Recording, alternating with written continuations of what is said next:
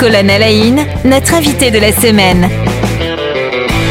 Eléa Eberlé, bonjour, bienvenue. Bonjour Cédric. Euh, dernier jour qu'on passe euh, ensemble et c'est une petite tradition dans, dans cette émission. Euh, pour conclure une, une, semaine avec un invité, eh bien on découvre un petit peu son parcours, euh, comment est-ce qu'il en est venu à, à, occuper les casquettes ou à vivre la, la passion qu'il qui anime? et pour vous, on a même senti que la passion vous l'emmenez même en vacances. Hein, donc, et, et, le travail vous l'emmenez même en vacances. Hein, donc on va s'intéresser à tout ça. On le rappelle, vous êtes scientifique, donc biologiste végétal. vous aimez les plantes et euh, vous faites aussi des actions de vulgarisation scientifique avec Podcast Science, avec le Plantoscope, voilà, plein de lieux euh, sur Internet que je vous invite chaleureusement à aller voir. Alors, du coup, euh, on, on l'évoquait déjà en début de semaine, l'amour pour les plantes, c'est venu avec un, avec un prof de, de, SVT en particulier, il y en a eu plusieurs ouais, de, de au lycée. Prof, euh, Madame, euh, Madame Guibet et Monsieur Gounon, voilà, que je salue, euh, qui sont mariés d'ailleurs. Mais donc, je les ai eus tous les deux au, au, lycée et en spécialité SVT quand je faisais mon lycée, parce que j'ai fait une filière scientifique, spécialité SVT du coup. J'avais le choix entre, enfin, à la base, je voulais faire littéraire, mais la classe a jamais ouvert. Du coup, je me suis retrouvée un peu par hasard en sciences, en fait. C'est plus rigolo comme ça, les accidents. Hein, voilà, c'était ouais. un bel accident finalement. Et donc, euh, ils m'ont vraiment donné la passion là, pour, pour la génétique. Euh, donc, j'ai fait une, une prépa, voilà, une première année de prépa, où je me suis dit, je vais apprendre la biologie. Et puis, il y avait beaucoup trop de maths et de physique, donc j'ai arrêté la prépa. Euh, je suis allée faire une licence à la fac. Tout le monde m'a dit, non, mais pourquoi tu fais ça? Tu vas manger des pâtes toute ta vie, c'est nul, faut faire une école d'ingénieur. Finalement, je m'en suis très bien sortie. Hein, je suis toujours vivante après tout ce temps. Donc j'ai fait une fac de biologie, c'était hyper passionnant. J'ai fait un master de biologie végétale. Comment vous avez choisi ça, le côté euh, végétal? Parce que certes, passionné de génétique, mais ça aurait pu vous amener vers l'animal aussi, pas, pas, forcément le végétal. Ouais, bah alors deux raisons. Euh, bah déjà, euh, comme je disais, les plantes c'est super important et il y a déjà beaucoup de gens qui travaillent sur les animaux. Donc quelque part, pour un souci de représentativité, il faut bien que beau. certaines personnes se dévouent. Et je dois avouer aussi que les dissections de, de, de souris, ça me plaisait pas trop. les, objectivement, les plantes, ça, ça crie moins quoi. Quand on, ouais. quand on... Donc c'était aussi un facteur, mine de rien j'avais pas envie de passer toute mon carrière, ma, ma, tout, tout, mon cursus scientifique à disséquer des animaux et on fait beaucoup ça en labo, mal, enfin, malheureusement et heureusement quelque oui, il faut, part. Il faut de ça quoi. Ouais. Voilà. Ok. Euh, pour les plantes, euh, question peut-être toute bête, hein, mais pour j'avoue que j'ai même pas posé la question depuis le début de la semaine, mais comment ça se passe pour euh, étudier une plante? Il faut aussi, j'imagine, la, la, la, la, découper, la disséquer, quoi. Oui, bah alors ça, ça, dépend ce qu'on veut faire, mais effectivement, on les cultive et puis souvent on finit par les réduire en poudre, à les broyer dans, dans de l'azote et puis. Pour pouvoir faire les fameux tests chimiques ou autres. Voilà, c'est ça. Ouais. D'accord, très bien. Merci. Elles, elles, finissent souvent en poudre.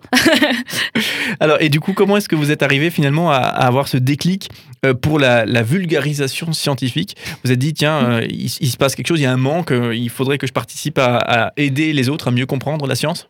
Bah, ça, c'est venu peut-être un peu plus tôt parce que j'ai toujours un peu baigné dans l'éducation populaire. Euh, ma mère était animatrice de colo, etc. Donc très tôt, j'ai passé le BAFA. J'ai fait beaucoup de colonies de vacances. Pendant les vacances, pendant mes études, j'étais animatrice scientifique. J'ai fait, je suis passée par les petits débrouillards, par une ONG qui s'appelle Objectif Science, qui fait des vacances scientifiques. Et en fait, quelque part, c'était un moyen de, relier les, les, deux, ma passion pour l'animation et ma passion pour la science, de, de faire de l'animation scientifique.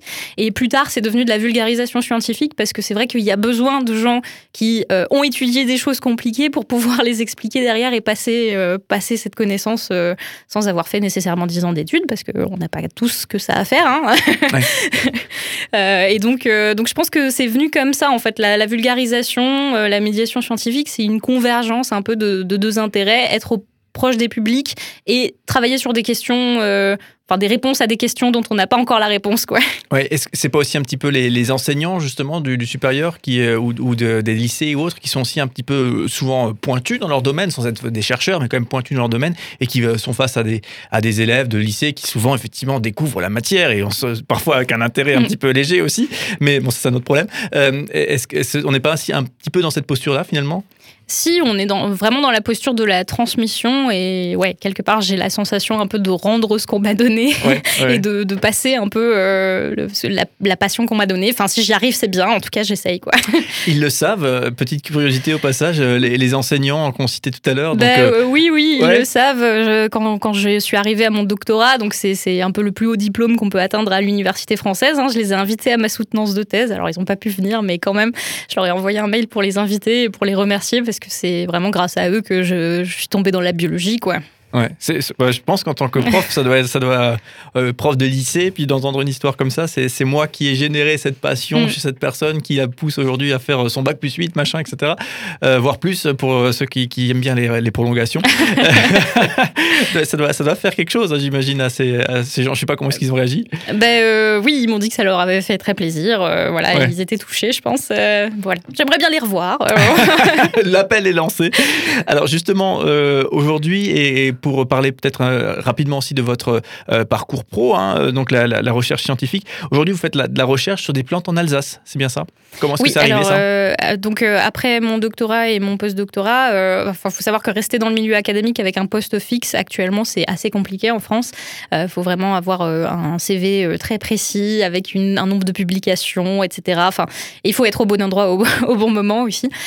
donc, donc ça s'est pas fait. Et plutôt que de continuer des années et des années de, postdoc, j'avais fait une césure de, deux ans pour faire de la communication scientifique.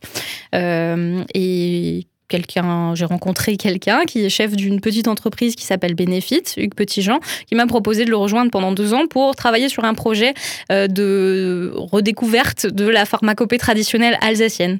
Donc euh, c'est intéressant parce que c'est une approche qui mélange de la chimie, de la biologie, on va caractériser des plantes, mais aussi une approche historique, c'est-à-dire quelles plantes étaient utilisées dans la médecine populaire euh, dans la région. Euh, et, le fait d'avoir cette approche euh, historique, c'est intéressant parce qu'on peut démêler des choses et des tendances qui ont eu lieu. c'est comme maintenant quelqu'un quelqu'un arrive avec une idée sur, bah voilà, on va utiliser telle, telle poudre ou tel truc, j'ai décrété que ça faisait ça. Et ben dans l'histoire, ce genre de choses, ça, s'est produit à, plein de moments différents. Et le fait d'avoir une chronologie sur certaines plantes traditionnelles, ça nous permet de voir qu'est-ce qui est solide et qu'est-ce qui n'est pas solide. Il y a des choses qu'on n'a pas évaluées scientifiquement qui sont intéressantes de, quantifier. Euh, il y a des choses qui sont apparues à un moment euh, pour X raisons. Et en fait, c'est démêler tout ça. Et c'est important euh, actuellement, je pense. Et on vient aussi parler des fameux, je ne sais pas si, c'est bien, encore une fois un fantasme de ma part, mais des fameux remèdes de grand-mère aussi. On utilisait telle plante en Alsace ou ailleurs, dans certaines régions, mais là on parle de l'Alsace, pour, pour essayer de soigner ça, c'est bien ça? Oui, tout à fait. Bah, là, on est en train de travailler sur le chou, par exemple. Donc si on regarde dans les mentions historiques, on trouve l'usage du cataplasme de feuilles de chou pour les articulations, etc., les douleurs articulaires. Euh, on trouve ça euh, longtemps jusqu'à l'Antiquité, quoi.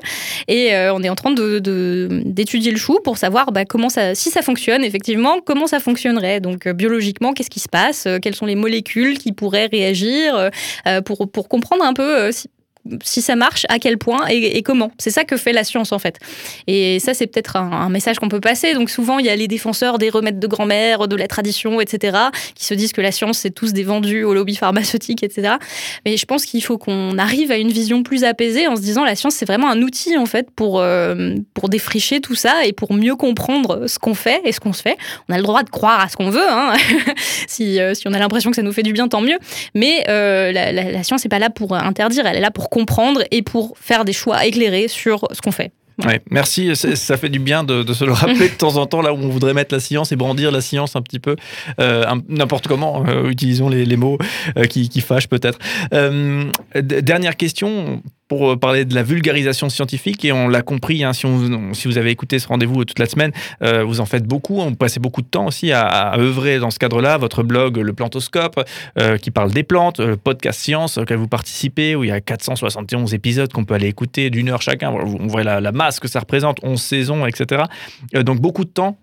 comment est-ce que vous êtes tomber, entre guillemets, dans la production, dans cette production euh, média. On a déjà un peu évoqué le plantoscope, mais pour euh, effectivement euh, rejoindre Podcast Science, pour intégrer cette équipe, comment hmm. est-ce que ça s'est passé? Ben, En fait, tout a été une suite d'enchaînements, c'est-à-dire comme, comme j'ai commencé à faire le plantoscope quand j'étais en thèse et que je voulais parler de plantes, et à l'époque, je travaillais plutôt sur l'animal, donc ça me manquait un peu quelque part, donc j'ai rejoint le plantoscope, et puis ensuite, on m'a invité à un événement sur la bière organisé par Podcast Science, donc donc j'ai rencontré l'équipe comme ça. Et puis, de fil en aiguille, j'ai rencontré d'autres gens et ainsi de suite. Et donc, en fait, c'est ça qui est beau aussi, c'est que quand on commence à faire des choses, on se met dans une dynamique et dans un engrenage qui fait qu'on rencontre tout le temps plus de, personnes intéressantes, de bonne volonté, et de là émergent de nouveaux projets et de, nouvelles envies et de nouvelles créations, et c'est ça qui est intéressant. Quoi. le joyeux engrenage, quoi. C'est ça. Et euh, du coup, euh, pour conclure, peut-être, qu'est-ce qu'on peut espérer euh, dans 5 ans, dans 10 ans, en matière de votre action à vous dans le cadre de la vulgarisation scientifique? Est-ce qu'il y a des, est-ce y est-ce y a des rêves de, de ce point de vue-là? Je ne sais pas.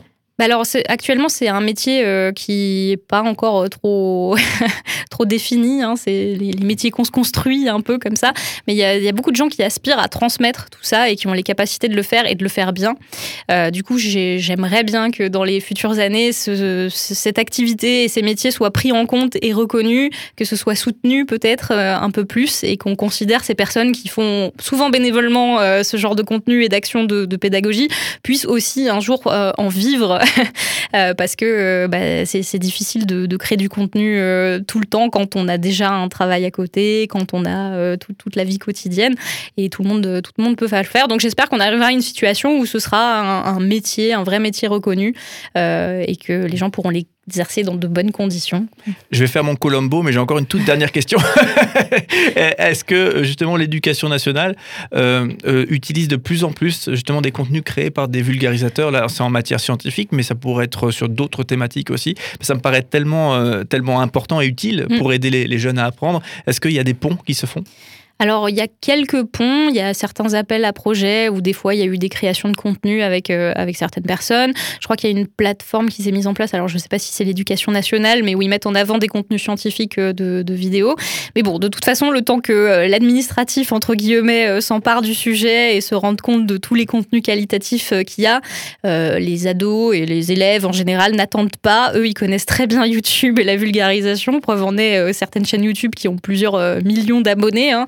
Euh, donc euh, eux s'emparent déjà de ces contenus et souvent ils en savent bien plus sur la physique, etc. que que leurs parents ou que, ou que leurs grands-parents. Donc euh, ça concrètement ça a une action réelle. Maintenant c'est tous ces gens qui ont fait ce travail, il faudrait qu'ils puissent vraiment en vivre et sans forcément avoir recours à des pubs YouTube ou du sponsoring commercial, ce qui, ce qui est actuellement la, la façon dont ça se fait et c'est un peu dommage quoi. Ouais c'est ça. D'où l'idée peut-être de créer des ponts avec un quelque chose d'existant où il y, a, il y, a, des ressources, des élèves et du financement aussi. Hein.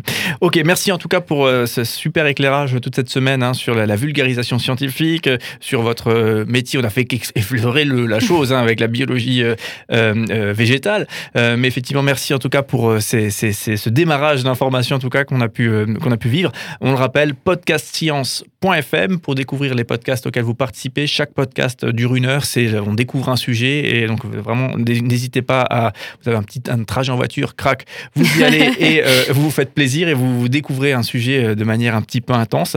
Et le Plantoscope, votre euh, blog consacré aux plantes où chaque article égale une plante à, découvrir. Hein. Donc voilà vraiment des endroits dans lesquels il faut y aller et on le rappelle aussi, allez pour conclure, pourquoi pas, parlons de, de Pint of Science. Donc là, il y a des rendez-vous euh, un petit peu partout en France et à Strasbourg. Euh, trois conférences euh, notamment qu'on évoquait les 9, 10 et 11 mai. donc très prochainement, là aussi, site internet pintofscience.fr. Merci beaucoup Eléa Eberlé d'avoir été avec nous. Et puis, bah, ma foi, au plaisir de vous retrouver pour reparler encore une fois de science. Je crois qu'on a fait qu'effleurer le, le sujet. oui, merci. À bientôt.